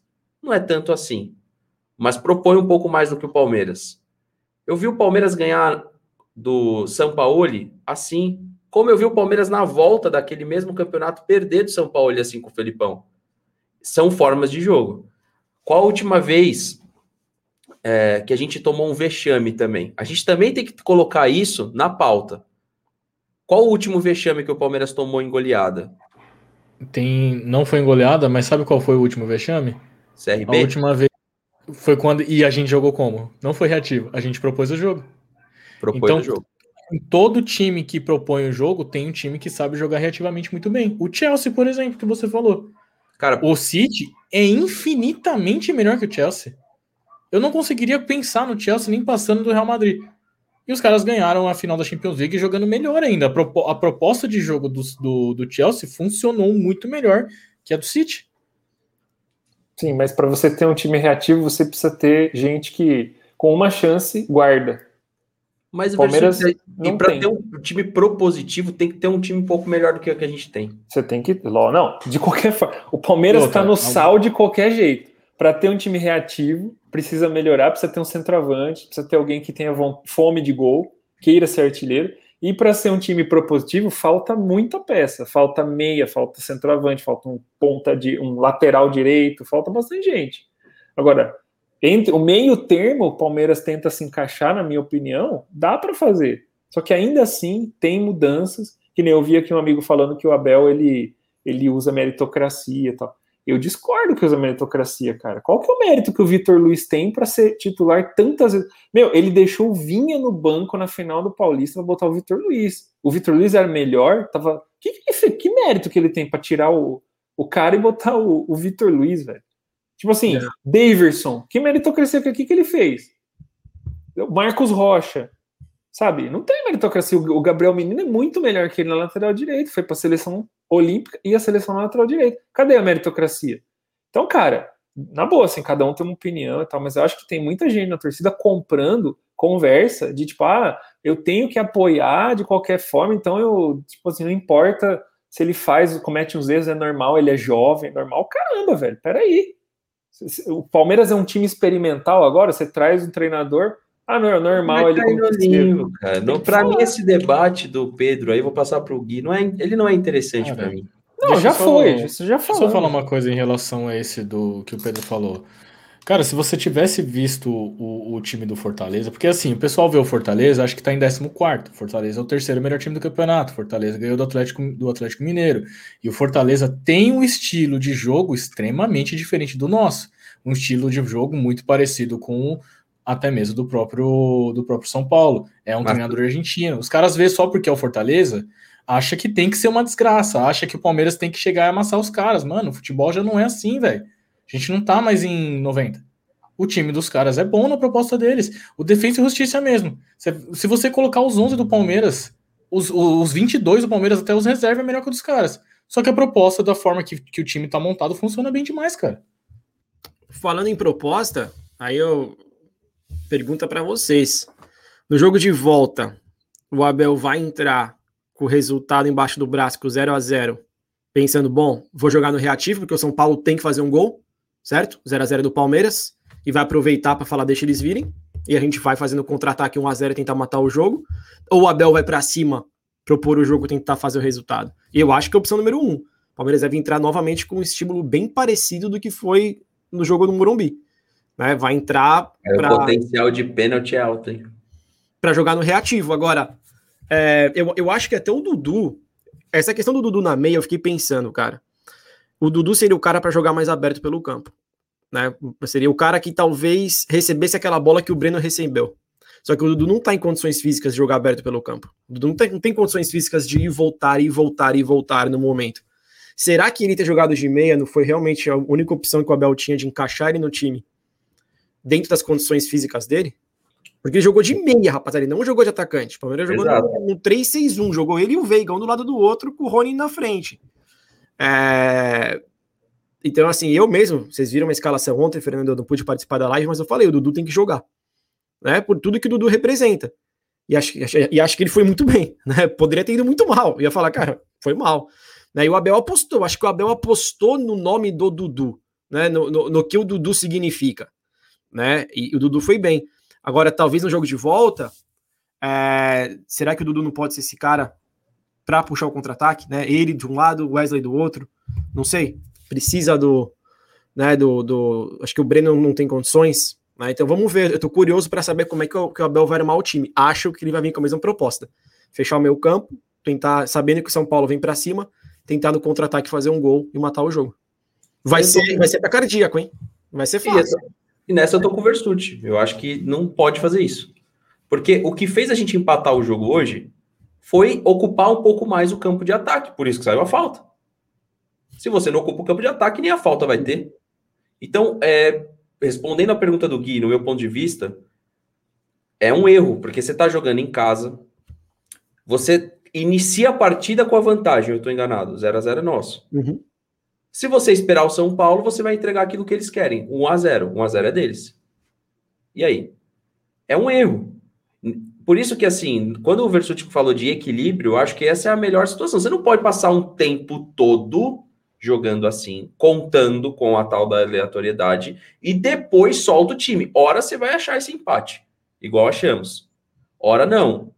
Então, assim, no segundo tempo, por que, que eu uhum. falo que eu gostei do jogo? Apesar de, da ausência de chutes, a ausência de, de uma pressão constante, mudou o jeito de jogar do primeiro. Não sentiu tanto assim o gol, pelo menos a minha percepção não foi não foi clara nesse sentido. Então, o Gui, eu acho que ajustes que ele pode fazer, a gente precisa quebrar a linha. Uhum. Sai o Breno Lopes. Até tem que ter meritocracia, não fez nada. Ele vai entrar do que? De lateral de novo? Jogou de lateral hoje. Assim como você fala, você falou da 361? 361, né? Você comentou. É, mais ou menos, assim. É. É o Breno Lopes foi lateral hoje, pô. Isso, um abertão, foi o lateral esquerdo, abertão, voltando, segurando o Dani Alves, né? Por Mas foi mal, Porque né? é lateral esquerdo. Eu tiraria ele, colocaria o Wesley, pra gente ter uma condição melhor de atacar. Porque senão, novamente, a chance do São Paulo sair na frente, a gente buscar um a um e isso aí pra pênalti, aí já viu, né? É grande, vai, Versuti. Não, por que, que ele foi lateral esquerdo? Pra cobrir a ausência do lateral. Porque não tinha lateral esquerdo, e tem um no banco que chegou e ele não coloca. Tá, tá, velho, sabe, a gente vai ficar falando a mesma coisa sempre. E na próxima partida, eu duvido que o Piqueires vai jogar. Ele vai jogar sábado, provavelmente, contra o Atlético. E tem que jogar mesmo. Mas na, ter na terça-feira, só se a gente estiver precisando no segundo tempo, tiver 0 a 0 até 40 do segundo tempo, aí os caras acham um pênalti, faz um gol, aí ele vai botar o Piquerez, vai botar é, o Scarpa, vai botar todo mundo lá, vai chamar até o Diego Costa lá, ô, te paga um frila aqui, você vem jogar, é, porque aí vai ter a bunda, né, a água bate na bunda, tem que se mexer. Eu, eu acho que deveria ser o contrário. Se o Palmeiras, por exemplo, fizesse uma partida de mata-mata, como fez a partida contra o Grêmio, por exemplo, e da final da Copa do Brasil em casa, como é que foi? Começou a partida, o Palmeiras já começou a se movimentar para resolver. Não ficou ali, ah, o resultado é meu, vou ficar esperando. Não, cara. Foi lá, papa, conseguiu fazer o gol, já estava praticamente resolvido, mas continuou jogando. Reduziu um pouco a intensidade, né, para desgaste e tudo mais, e também é mais fácil de encaixar contra-ataque contra o melhor futebol do Brasil. E aí, beleza, faz. É o que o Cuca fez em 2016, gente. Como é que a gente ganhou o Campeonato Brasileiro em 2016? Tal do Cuca Ball. É pressão os 10, 15 primeiros minutos, gol. Acabou o jogo, velho. Acabou o jogo. Aí é aqui atrás, É. os- o Guedes num lado, é, o Gabriel Jesus sobrar uma bola. É isso aí, velho. Então, assim, mata-mata cabe fazer isso. Só que você tem que começar buscando, pelo menos finalizar. Não, veja, no futebol é um, é um esporte muito bom, porque assim, para jogar basquete, você fazer a cesta tem uma distância, né, meu? Não é. Tipo, você tem que estar. não pode estar do outro lado da quadra. Futebol dá para você fazer gol do meio da rua. Dá para você chutar de fora da grande área. E a gente tem chutador. Patrick, Scarpa, eles chutam bem. Então, cara, se o contra-ataque não tá conseguindo tocar a bola até dentro do gol, caramba, velho, não é possível que não consegue dar dois, três passes, clarear, alguém puxa a marcação, aí o Luiz Adriano é espetacular. Puxa a marcação e alguém finaliza. Pelo menos começar a finalizar e os outros caras falam, opa, peraí, os caras não estão entregando o jogo e ficando aqui, não, eles estão finalizando. Hoje, essa finalização, o goleiro deles não é bom. Já deu para perceber. Os próprios São Paulinos reclamam. Tem que finalizar de fora da área, cara. E se não chuta, vai ficar difícil. Não precisa fazer igual o Scarpa também, que a cada dois minutos ele chuta 50 vezes. Mas com objetividade, precisa. Eu acho que não é proibido. E tem peça para fazer isso. Só que aí, cara, é bola no Everton, chute, ninguém consegue ganhar a bola. Aí volta. Aí dá pra bola. Lateral, a gente perde lateral, cara. Marcos Rocha cobra lateral pros caras. No nosso campo de defesa. O Renan do lado dele, falando eu, eu. Aí ele, não, não, fez assim. Jogou lá na frente, deu a bola pro São Paulo. Sabe, é umas coisas assim que não, parece amador jogando. Amador não faz isso. Daqui a pouco eu vou ler esse superchat do Júnior, mas hoje é na volta, você acha que é manter o, o mesmo que fez hoje ou mudar alguma coisa? É, na volta, eu acho que o Palmeiras vai jogar do mesmo jeito que jogou contra o Grêmio na final da, da Copa do Brasil. O primeiro jogo, se eu não me engano, foi um empate. E o segundo, o Palmeiras não esperou os caras. É, o único jogo que eu vi o Abel jogando realmente com, com o regulamento embaixo dos braços e foi por, porque foi a necessidade que se criou o jogo, foi o jogo contra o River Plate. Porque até os 20 minutos o Palmeiras não estava jogando com, com o regulamento embaixo do braço, estava tentando jogar contra os caras. Tanto que enviou uma bola para o Rony, e o Rony saiu do meio de campo perdeu a bola, e perdeu o gol, sozinho. Né? Ele quase me mata do coração naquele jogo. Eu não acho que o Palmeiras vai jogar esperando o São Paulo, velho. Não vai ser aquele negócio, né? A gente vai ter a posse de bola, o Palmeiras vai dar uma aula de futebol. Não vai. Só que não vai, mano, vai dar bico pros caras e vai só ficar esperando, velho. Eu não acredito que o Palmeiras vai jogar dessa forma. Se a gente tivesse ganhado tá, por 1 a 0 aí sim. Se, se, a gente tivesse ganhado por 1 a 0 eu acho que o Palmeiras iria esperar. Só que 1 a 1 1 a 1 mano, é um bom resultado. É tipo assim, classifica a gente num 0 a 0 Mas se, se dá até 1 a 1 a gente pode sair eliminado por conta de, um, de uns pênaltis. 1 a 0 se fosse 1 a 0 acho que o Palmeiras ia, ia jogar no contra-ataque, cara. Mas com 1 a 1 acho que não vai, não. Esse comentário, eu vou fazer uma pergunta aí. Assim como o Gui fez, eu vou jogar uma pro chat o pessoal da live. O Fernando disse que o Rigoni gosta. Eu não disse, é fato, viu? É só pegar como que ele atua. Mas um abraço pro Júnior aí, que ele gosta de jogar atrás de um lateral. Não necessariamente esquerdo, porque hoje ele caiu no lado direito, do lado esquerdo, participou no segundo tempo do lado direito de algumas jogadas, participou no primeiro tempo do lado esquerdo de algumas jogadas. Um lateral ofensivo entrasse. É, é a, percebe que teve coerência dos dois lados dos técnicos? Não tem como falar que não teve. Qualquer treinador hoje que tivesse colocado um lateral de. Será que foi coincidência os dois, os dois treinadores não terem entrado com lateral. Pela, por parte do São Paulo, não consigo falar com propriedade, porque eu não sei se o Reinaldo tinha algum problema físico. Eu não sei. Porém, é fato que se o Reinaldo entra, primeiro, eu não sei se a galera do chat sabe, ele cobra todos os escanteios do São Paulo. Todos. Basicamente é o Reinaldo que cobra todos os escanteios. Principalmente lá do lado direito. Para ele fazer uma recomposição de escanteio, leva um tempo para ele sair lá do escanteio lado direito para recompor lado esquerdo. Isso, isso é uma situação do São Paulo. Não somente da questão do escanteio, o, o que o Júnior falou, o Rigoni ele atua entre o volante e o lateral. Ele nem é aquele cara que dá tanta profundidade assim, não é aquele ponta extremo, mas ele atua exatamente ali. Por isso que eu acho que o Abel optou pelo Renan. Foi, foi uma opção. Onde a gente perde ofensivamente, isso é um fato. Mas aí a gente, o problema é o seguinte: é, o, o, que o Júnior está falando, beleza, essa é uma maneira de enxergar. Só que você está assumindo que, se, primeiro, está assumindo que o, o Piquerez é mais ofensivo do que defensivo. Eu não sei se isso é verdade. Ele Porque, falou assim, na coletiva que ele é mais, mais ofensivo beleza. que o Vinha. Não, ok, mas o fato de ele ser mais ofensivo não quer dizer que ele não saiba defender, né? Sim. E outra, a, o movimento do lateral ofensivamente, como que faz? Fernando, você que entende de, de movimentação, como é que um lateral esquerdo sobe para o ataque?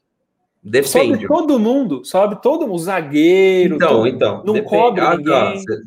Então, Quer dizer, o cara é ofensivo, vai ficar um buraco atrás dele, é isso? Mas é isso tá depende. Então, só que aí depende. A gente tira a zaga. Se o lateral sobe, a nossa zaga sobe, a chance de ter um buraco e a recuperação pós-perda, ela é maior. Mas nossa zaga Se você sobe. bota o Piquerez, ele dispara uhum. e a nossa zaga fica, cria-se esse essa lacuna onde gosta de atuar o Rigoni. Tá, mas e o volante? Não tem um volante que pode cobrir esse, esse buraco? Tem que ter, né? A movimentação do volante lateralmente Sim. falando. Então, por isso que tem que ter dois volantes que se movimentem, que sejam ligeiros, rápidos, saibam ocupar o espaço que seria o Danilo e o Patrick. Agora, o lateral subiu. O que, que vai acontecer? Geralmente ele vai subir com um propósito. Ele não vai subir driblando todo mundo chegando no gol. Ele vai subir para cruzar a bola.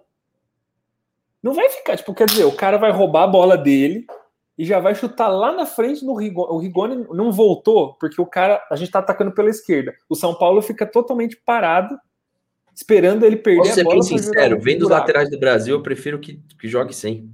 Só que então, o Piqueires pode mudar essa questão. Mas então, cara, o que, que a gente. Esse que é o ponto. Quer dizer, a gente vai deixar de botar o cara porque, ah, não, eu não quero. Eu, eu tenho medo de ser ofensivo. É medo isso aí. Eu tenho medo de ser ofensivo e fazer gols.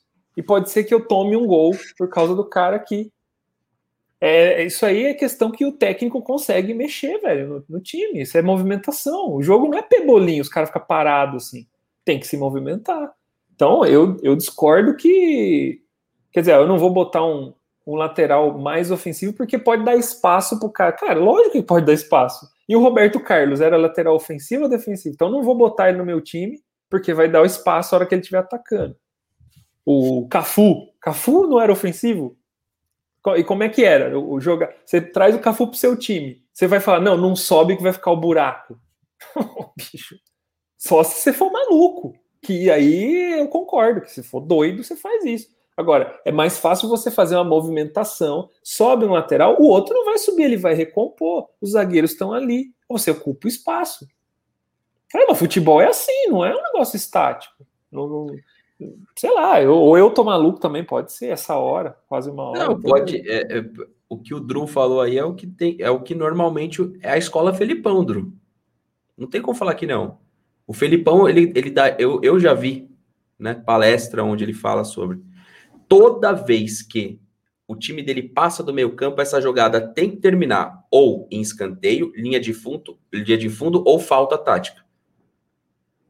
Só que aquela coisa, a gente pode. Mano, aí é live para seis horas, pode pá. Mas, mas. Porque aí são escolas, aí a gente tem que pegar. Aí eu acho que é um trampo que a gente pode fazer. Tá.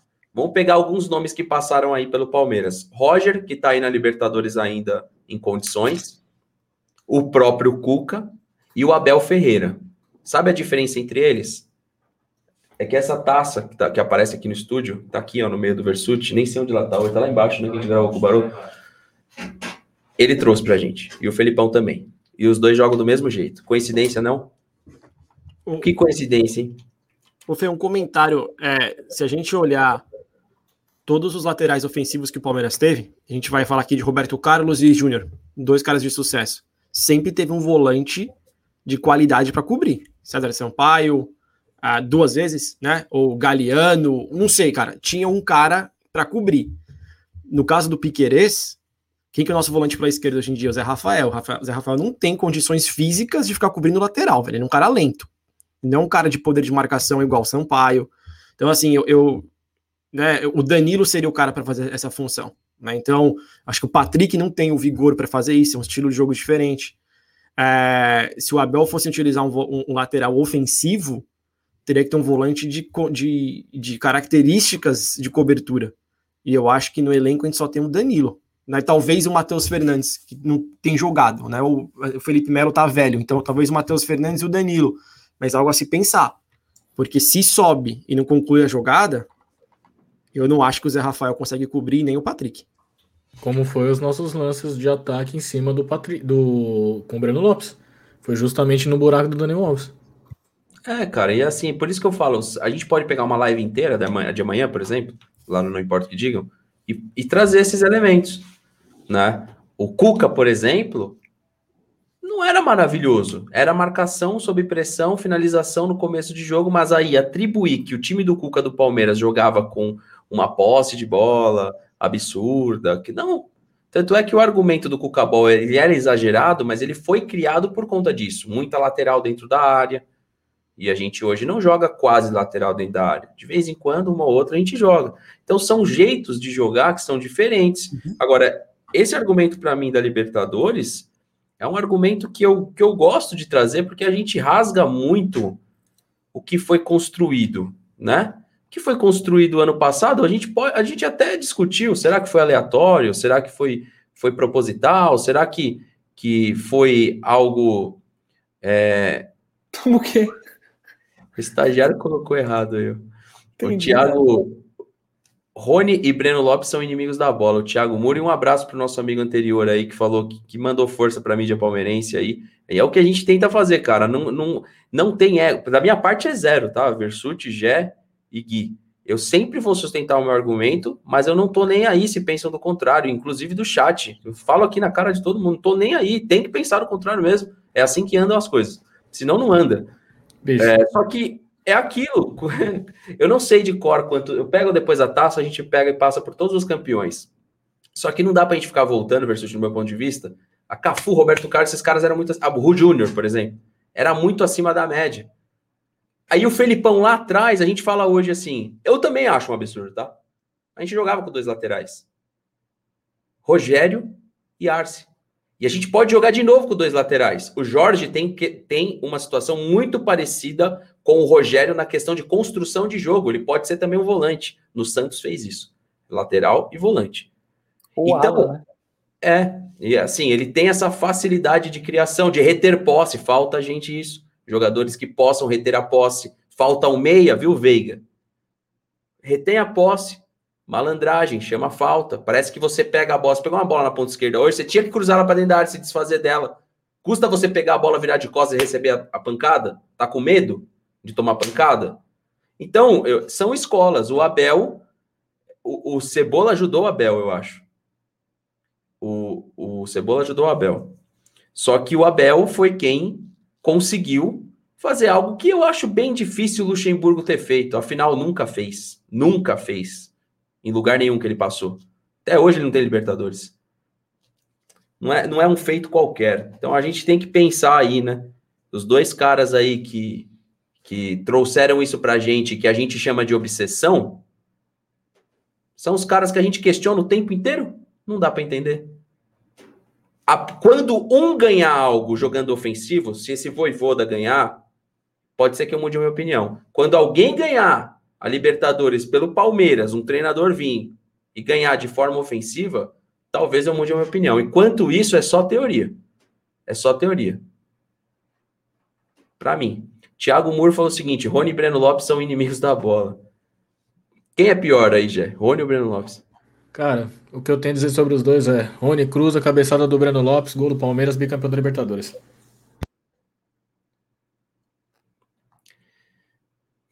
E dessa forma. E dessa forma, né? Tipo, a gente pode. Aquele jogo, você pega Santos, Santos de um lado, Santos de um lado, Palmeiras do outro. Bola pro Rony, questionado da parte técnica, para dentro da área e o cara que hoje perdeu. Esse é o futebol. Se a gente mergulhar nesse limbo de tentar entender cada coisinha que deu errado, a gente nunca vai entender o que está dando certo. Porque não é possível que está dando tudo errado e a gente trouxe a Libertadores para cá. Não é possível. Mas tem coisa a ser corrigida. Como tem lá no Flamengo. A parte defensiva do Flamengo é uma vergonha. Um abraço aí, o nosso amigo. Ô, ô Fê, só fazer um comentário rapidinho sobre o Breno. E, cara, foi mal hoje. Foi bizarro os dois lances. Mas o Breno vinha numa fase boa, ele vinha fazendo gols importantes. Todo, muita gente falou que o Breno tinha que ser titular, que vinha dos atacantes, vinha numa fase boa. É um cara que poderia fazer um falso 9, um cara que pode fazer ponta. Não é também que ele foi mal hoje, errou dois lances bizarros, que agora ele não vale nada. É um lixo, manda esse cara embora, não tem condições de jogar, de, de, de jogar no Palmeiras. Que na terça-feira que vem, ele entra, já faz um gol aos 46, aí todo mundo fala: ah, caramba, mito, gol na Libertadores, eliminou o rival. Eu acho que assim, ele foi mal hoje e merece as críticas por hoje. Mas eu acho que o Breno vem, vem de jogos bons, ele vem evoluindo bastante, ele tem sido importante para o Palmeiras. A gente levantou isso aqui em várias lives. É um bom, é um bom reserva né? Eu não acho que, que é justo, né, pelas falhas dele, a gente, sei lá, crucificar o cara também. Cara, sei lá, é... eu sei que muita gente discorda, mas entre Rony e Breno, eu prefiro o Breno. Eu acho que o Breno, mesmo ele errando hoje, que né, acontece tudo mais, a gente, é, um, é um, algo que a gente já espera, tá? Só que eu acho que o Breno ele consegue criar oportunidades, ele consegue atacar o vazio melhor que o Rony. Eu, entre os dois jogadores, eu prefiro. Eu quis que o, que o Breno saísse, sim, porque tem o Wesley. O Wesley jogando onde o Breno joga é melhor. Só que, por exemplo, provavelmente o Breno, no lugar do Rony, teria feito mais. Porque o Rony ele tem um problema que ele quer apenas buscar velocidade o tempo inteiro. E o Rony é um jogador fraco fisicamente. O Breno Lopes tem uma velocidade muito parecida com a do Rony e ele é mais forte. Então ele já consegue brigar mais com os zagueiros. Entre os dois, eu prefiro o Breno. Eu sou tendencioso mais pro Breno, é o estilo que eu gosto mais, mesmo entendendo que, mano, a Libertadores que o, que o Rony fez, velho, é um negócio que eu nunca vou esquecer na minha vida, assim. Tipo, eternamente grato. Só que eu prefiro o Breno, cara. Eu acho que no, no momento dos dois, assim, se tivesse para escolher um jogador de lado reserva, o Breno. Tanto que a temporada do Breno em si, né, a temporada de 2021, tá melhor que a do Rony. E teve o Versuti saiu da live, mas tá on, viu, galera? Ele mandou uma parada aqui no nosso grupo. Deixa eu colocar aí para vocês assistirem, tá? Rapidinho já a gente já volta. Un día te gustaría eh, jugar en el Palmeiras, dice ahí. Palmeiras Então. do Brasil, cara. Claro, então, pô. E aí sim. Eu gostaria, É, que aí não? sim, gostei, pai. Eu gostaria de jogar no Brasil. Eita. Onde? Mas não sei. Mas gostaria sim. Brasil, o melhor time do é, Palmeiras. Palmeiras? Sim. Tá vendo? Bueno. A ver.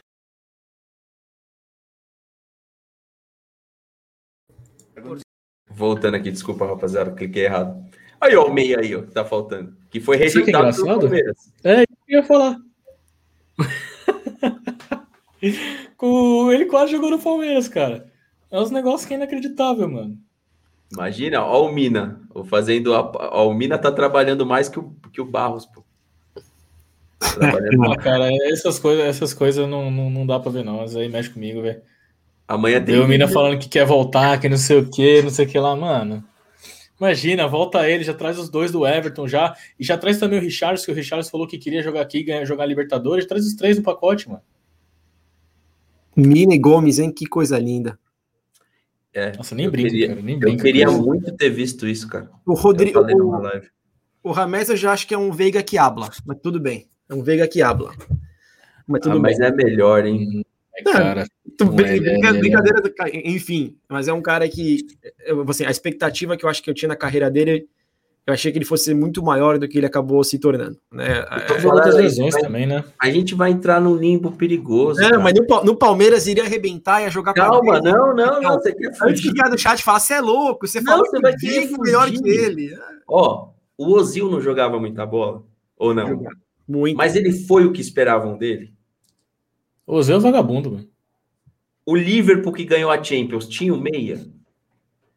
Será que não tá extinto essa porra desse, dessa posição? E não é só o Palmeiras que tá faltando? Por isso que eu tô falando, tá- eu não quero entrar nesse limbo hoje, porque precisa, precisa de uns energéticos, né, estagiário? Pra entrar nesse limbo aí, que a gente tava conversando disso, né? Porque o Versuti citou hoje, o, aí, quando ele tava com a gente, o Cafu Roberto Carlos, é que eu acho que já não tem. A gente tem, quando a gente olha a seleção brasileira, o Paquetá, o Paquetá, é esse meia todo? Então tá, tá rodando uma jogada que ele fez com o Neymar ali, uma durante a Copa América inteira. Uma jogada da hora.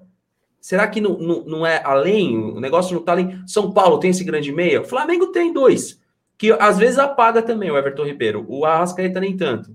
Mas quem mais? Vamos mais. O, o Fortaleza tem o grande meia? Tem O a galera mais antiga, né? Porque outro que me vem à cabeça é justamente quem? O Diego? Que ele, pra mim, é o, é o 10 clássico, que a gente, né? Que a gente é, espera e tudo mais. Mas parte do- dos flamenguistas odeia o cara, mano. e Mas ele é hoje. o original 10. E faz oito hoje. Né? Diego Souza passou a ser atacante. Era 10. Era 8 no Grêmio, aí ficou 10 no Palmeiras depois que o Valdívia saiu. A gente lembra do, do, do Valdívia até hoje, velho. O Cadê? próprio, o próprio Patrick de Paula jogou de meia há muito tempo e depois virou, virou volante no Palmeiras. Né? Começou com, como meia na base. É, acontece muito, viu, Fernando? Hoje em dia o cara é meia, e até pelo futebol que mudou, o cara acaba virando segundo volante, terceiro homem de meio campo, e alguns até lateral, viu? Tá cheio de meia virando lateral.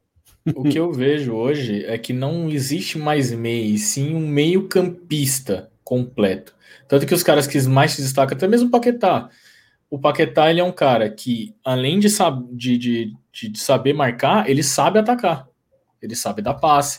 O que, que a gente gosta tanto do Danilo? Porque o Danilo é bom defensivamente, é bom ofensivamente. Patrick de Paula, a mesma coisa. Bom defensivamente, bom ofensivamente. O Veiga, a gente reclama um pouco dele, é porque assim, ele é sumido no jogo, porque a única coisa boa dele é a questão da criação. Falta o quê? Se ele marcasse como o Zé Rafael marca, por exemplo, eu acho que ele seria muito mais útil, porque ele entraria no lugar do, do Zé Rafael e ele tem toda a questão da finalização que o Zé não tem. A gente começou a gostar tanto do Zé por quê? Porque ele é forte, ele consegue entregar uma marcação. Então, E por exemplo, Veiga- meias como como como o Diego, cara, a gente não vai ver mais, né? Até mesmo como o Rames Rodrigues, a gente não vai ver mais quando ele parar. Não vai. Quem é um dos melhores meias do mundo hoje em dia? De Bruyne. E tem um estilo diferente, né? O, o próprio, o próprio Veiga se destacou muito no Palmeiras ano passado, eu acho, já, porque chegava na área, porque finalizava, porque criava. O, o, o Veiga dos, dos últimos jogos tem sido um, um Veiga meia mais tradicional. Segura, sabe? Aquela coisa, tenta armar, meio lento, cadencia o jogo. Não tem mais espaço para esse tipo de meia no futebol atual. No Brasil ainda, a gente está um nível mais abaixo, mas a Premier League começa esse final de semana. Assistam aí, vê se tem cara que fica enrolando a bola no meio campo. É, é, não tem mais. Você precisa de meias hoje em dia que são meias é, que finalizam de fora da área, né, Fernando? Que tem intensidade, que é o caso do, do, do, do, De Bruyne. Mas o De Bruyne mesmo, ele faz essa marcação muito bem, cara. Ele é uhum. extremamente bom. O De Bruyne, ele é o um meio-campista para se espelhar é o De Bruyne, cara. Ele é o melhor uhum. meio-campista disparado. O Kanté, ele é o melhor primeiro volante do planeta, junto com o Casemiro, porque eu acho que os dois ali, uhum. cara, o Casemiro entrega até um pouco mais que o que o Kanté, um pouco mais ofensivo, tem ele tem mais armas, né, de, de, de finalização do que o Kanté, só que o, o De Bruyne é o que todo mundo fala, mano, é o meia, é o meia que a gente precisa do De Bruyne. O De Bruyne é um meio de campo, é um meio campo. Como era o Iniesta, um jogador que Mas marca. Olha onde a gente tá indo, né? Olha onde a gente tá indo. O nível, tá? né? O nível né? do cara. Entendeu? E aí, assim, você pega o River, só para finalizar aqui essa parte aí, e, e a gente ir para considerações finais. Pega o River lá contra o Palmeiras. Se eu esquecer de alguém, vocês complementam para mim. Carrascal, ponta meia, mas é mais ponta. Aí eles colocaram Nátio Fernandes e De La Cruz. Mais meia. De La Cruz mais meia que ponta. Uhum. Nátio Fernandes. Os caras tiveram um momento que jogaram com o Soares e o Borré. Cara, são cinco ali na frente. São cinco. E ainda o Enzo Pérez, que é um volante que sabe construir. Não é um brucutu. Cara, e aí? E aí, quem foi o campeão? Foi o Palmeiras. E a, essa consistência desses jogadores deram ao River Libertadores sequenciais. Deram ao River uma consistência que a gente está vendo no Palmeiras, Katsu. Palmeiras está chegando em todas as Libertadores, aí parou ali para o Grêmio, que era para ter ido até o, até o Flamengo. Estamos em todas. Achou uma forma de jogar que às vezes a gente não concorda, cara. E eu quero uma live para a gente mergulhar nessa parada. Às vezes a gente não concorda, mas cadê os vexames? Não tá tendo? Pode ter? Pode. Não, tam, não tem Atlético aí, tem jogo grande para vir. Estamos sendo freguês aqui e ali de um time ou outro. É fato? É. Do São Paulo, não concordo. Quatro empates, cinco agora e duas vitórias, uma para cada lado. A freguesia conta muito pelas eliminações de Paulista nos pênaltis com o Ricardo Goulart perdendo e depois o São Paulo sendo campeão. Mas freguesia não é contra o São Paulo, contra o Flamengo já muda um pouco. Pode ser que seja. Então, é só para finalizar. O Domingos fala, mas se você treina o time para marcar sob pressão, pode se considerar ofensivo? Uma excelente pergunta no meu ponto de vista, do Domingos Carlos aí. Excelente pergunta. Não. O time do Cuca, por exemplo, foi campeão brasileiro matando os jogos no começo, mas eu lembro de vários jogos complicados, como o gol do Fabiano contra a Chapecoense. Foi um jogo tranquilo? Não. Quando o jogo se desenhava tranquilo, ele ficava tranquilo. Atlético Paranaense, que a gente goleou, por exemplo. Agora, quando, quando a gente olhava para o jogo do Cuca, e de todos que passaram, você pegava Oswaldo de Oliveira no comecinho, falou, putz, agora vai, parece um Palmeiras que toca mais a bola e tal. Em algum momento pediram fora Oswaldo, ele que montou o time. Aí veio o Marcelo Oliveira. Parecia que ia jogar de uma maneira mais interessante, depois só virou chutão. Só chutão, só chutão. Aí veio o Cuca, deu bom. Depois, eu vou esquecer, provavelmente. Valentim tentava jogar com a defesa alta e era uma desorganização absurda. Se eu esquecer, complementa aqui na sequência. Veio Eduardo. o Roger, o Eduardo Batista. Foi antes, o Eduardo. Eduardo, Eduardo Batista, 4-1-4-1, vamos botar o Felipe Melo de primeiro, uma linha com 4 que ele joga assim na ponte, vai fazer o Palmeiras jogar. Não. Virou um jogo lá contra o Penharol, usando três zagueiros, na, com o William Bigode jogando muito aquele jogo. Aí o Roger Machado. Roger Machado era o que a gente chamava de futebol de prego. Tinha toque de bola, mas os jogadores do Palmeiras tocavam e ficavam parados. Aí o outro que entregava a bola pro outro ficava parado. Parecia que você tava pegando um negocinho, batendo a bolinha que pegava no prego aqui, ia pro prego ali, e ficava aquele bagulho. Aí vinha o Carilli do Corinthians, contra-atacava com um chute no gol miserável, ganhava do Palmeiras. Ou com dois chutes. Vimos isso muito. Aí vem, sabe? Então, assim, quem jogou, quem conseguiu essa coisa. E se a gente for para trás, fudeu. Dorival Júnior, aí fudeu tudo. Bonamigo, Bonamigo. Nossa. Ô, ô, Fê, sabe o que eu acho, cara? Todos nós aqui da bancada, o pessoal do chat, a gente pegou momentos diferentes do Palmeiras, né? Para quem acompanhou a década de 90, a gente pegou um Palmeiras super vencedor. Todos nós pegamos a, a 2000 a 2015, a, a época nossa aí sinistra, e agora a gente está pegando uma época boa novamente, né? Todos nós esperamos que a época boa dure para sempre, né? Pode ser que não dure, pode ser que um dia a gente entre numa outra fase negra, como a maioria dos times de futebol acabam sempre dando uma oscilada. Eu tô muito com o Fernando nesse ponto. Eu quero que o Palmeiras jogue bonito? Claro que eu quero.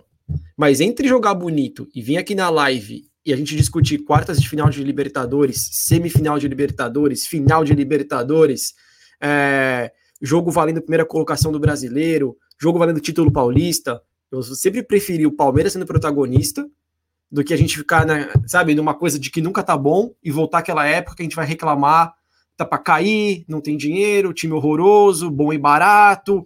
Eu acho que a gente tem que sempre vir com crítica construtiva, a gente faz muito isso aqui, mas também saber que o momento do Palmeiras é um momento legal. Eu acho que é, os resultados né, é, estão vindo. O Felipão, agora com, com o Abel, né, com o próprio Cucuca. E isso é legal, cara. Isso é legal de torcer para um time que tá lá em cima, que tá brigando, que tá sendo protagonista. E já passou por fases muito ruins. E você imagina se a gente ficasse aqui 10 anos, Fernando, fazendo live, velho. Vai cair, não vai cair, décimo segundo, décimo quarto, décimo terceiro. cara, essa é uma coisa assim. Você acha que o torcedor do Inter que vem aqui na live, ou o torcedor do Grêmio, tinha alguns aqui outro dia, torcedores do, do Santos, enfim, do Santos nem tanto. Mas os caras dariam a vida pra estar tá no lugar que a gente tá, velho. De estar tá aqui sabe, pensando do lado, nas coisas boas do time. Porque é muito ruim estar tá do outro lado. Então tá, tá bom pra caralho ser Palmeiras nesses últimos anos. Aí ganha Paulista, o rival. Gravei hoje com o Barô, fiz até essa pergunta. Não tá ruim pro São Paulo agora, nesse momento. São Paulo ainda tem condição de classificação. Se o Palmeiras classificar, me cobra. Você vai ver como vai ficar o São Paulo. 10 milhões devendo para Daniel Alves, ganhou o Paulistão. Quantas vezes você viu o time ganhar Paulista e nada? Ficou aí. Assim, por enquanto, tá cinquentinha para cada lado. Se, eu creio muito que quem passar desse confronto vai muito forte. Inclusive, amanhã fica o compromisso aí, Gui, pessoal do canal, tiozão que depois vai vir aí, Josino. Amanhã é obrigação ver o jogo, né? Não dá para não ver Atlético, que é o nosso próximo adversário. Não dá para não ver River Plate, que a gente pode enfrentar de novo, né? Então a gente vai ter live lá no Não Importa o que digam também. Tá, pessoal? Vamos tentar aí bater os 6 mil aí de like, que ajuda muito o canal. O Arena 22, ele tá fazendo uma ação junto com o Insta Verde lá no nosso Instagram, tá? Insta Verde TV.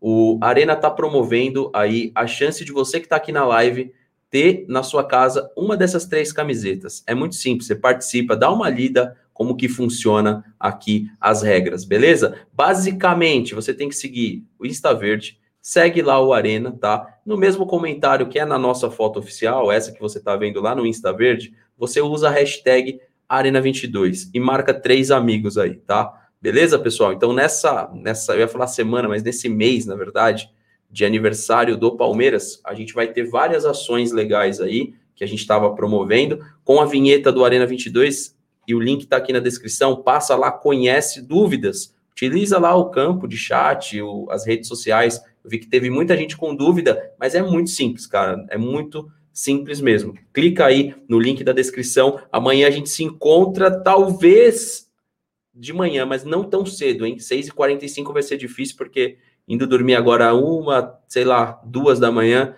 vai ser complicado, mas dependendo, vai ter assunto de coletiva de Abel aí para a gente comentar e, e, talvez estar ao vivo. Queria agradecer demais a retenção da galera, praticamente a live inteira aí, mais de 5 mil pessoas, seis, chegou até, até mais pessoas. Agradeço. Só uma pergunta antes da vinheta: tem live ainda, o Guinão, né? Ou tem?